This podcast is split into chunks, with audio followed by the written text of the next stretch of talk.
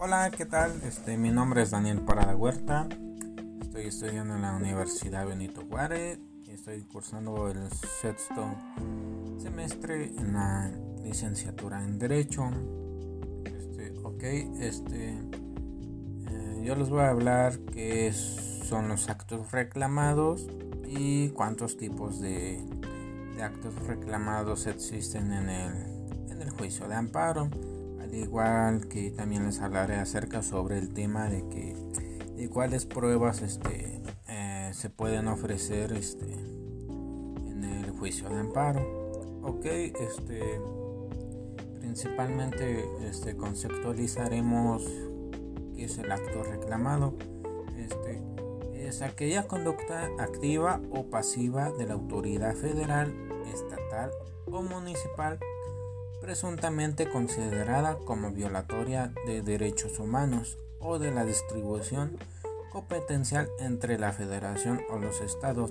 Esto quiere decir que, o sea, este, tanto la autoridad federal, estatal o municipal, este, es considerada como violatoria de los derechos humanos. Entonces, este, desprendiéndonos de esto, este, vamos este, a analizar este, los tipos de de actos que existen. Este, encontramos que son los actos positivos, actos negativos, actos negativos con efectos positivos, actos consumados, actos declarativos, actos de tracto sucesivo, actos futuros inciertos y probables y actos futuros inminentes o ciertos. Ok, este, empezaremos este, a explicar qué son los actos positivos. Este, principalmente son aquellos actos atribuidos a la autoridad señalada como responsable, que consiste en un hacer en ejercicio de sus atribuciones, lo cual se traduce en que quiere decir que en actos que, que en opinión del quejoso vulneren sus derechos humanos o sus derechos derivados de la distribución de competencias entre la federación y los estados. Eh, los actos negativos, por lo tanto, eh, se diferencian de los actos positivos porque los actos positivos nos mencionan en un hacer, pero los actos negativos nos menciona en un no hacer. Entonces, por ejemplo, este nos menciona que son aquellos en que la autoridad responsable se rehúsa a acceder o hacer algo a favor de lo solicitado por el gobernado o no realiza el acto, es donde les digo que o no realiza el acto que la ley ordena, lo que da como resultado una violación a los derechos humanos de aquel.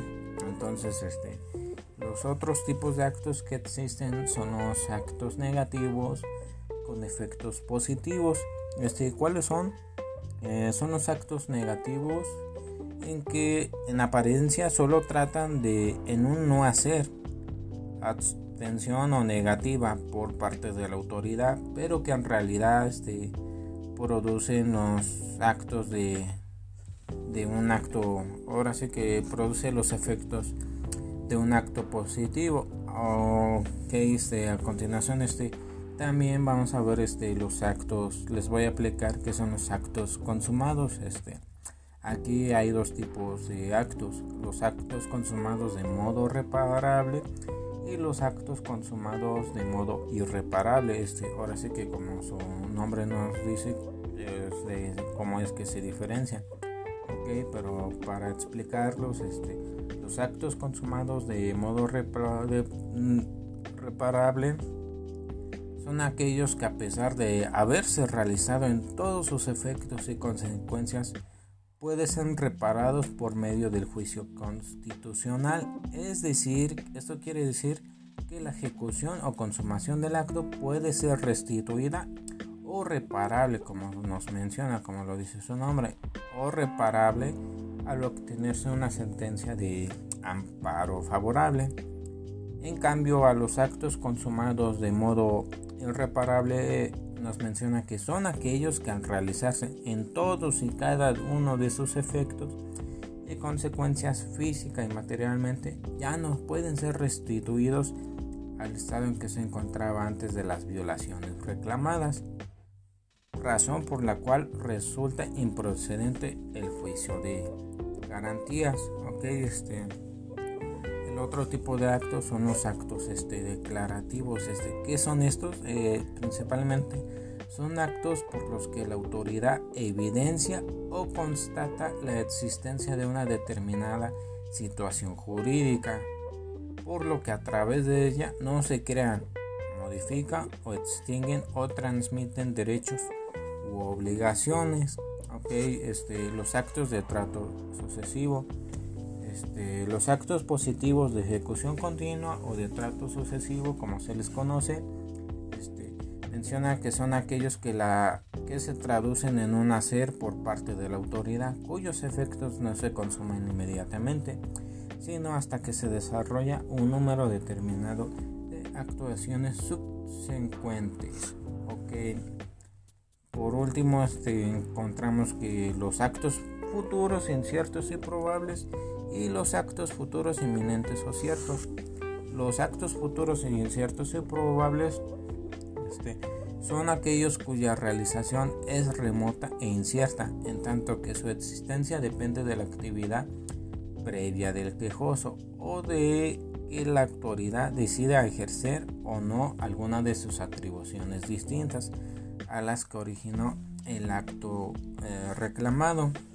Ahora, por último, los actos futuros inminentes o ciertos se menciona que son aquellos cuya existencia es indudable, es decir, hay plena certeza de su realización, faltando únicamente para su realización la materialización de ciertas formalidades, como pueden observar, este, es muy importante que nosotros este, como profesionistas este, conozcamos acerca cuáles son los tipos de, actos que existen en el juicio de amparo, porque como mencionan son de vital importancia conocerlos para, ahora sí, para saberlos este, diferenciar y, y acerca sobre el otro tema que les hacía mención que también les quería este, hablar este, son los, son los tipos este, de pruebas, o sea, los tipos de pruebas que se pueden ofrecer en el juicio de amparo. Okay. Eh, voy a citar textualmente el artículo 119 de la ley de amparo, donde nos menciona que serán admisibles toda clase de pruebas excepto la convencional por posiciones, las pruebas deberán ofrecerse y rendirse en la audiencia constitucional, salvo que esta ley disponga otra cosa. El artículo 120 nos menciona también que la, documental podrá presentarse con anterioridad sin perjuicio de que el órgano jurisdiccional haga relación de ella en audiencia y la tenga como recibida en ese acto, aunque no exista gestión expresa del interesado.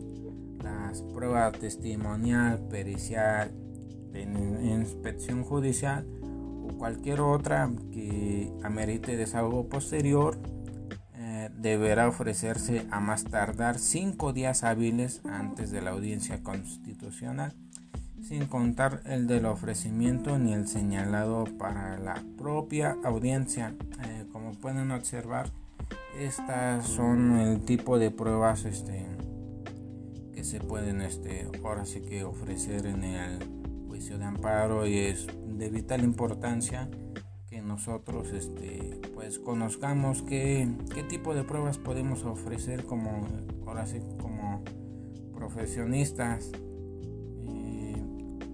Por mi parte ha sido todo y gracias por su valioso tiempo al escucharme. Gracias.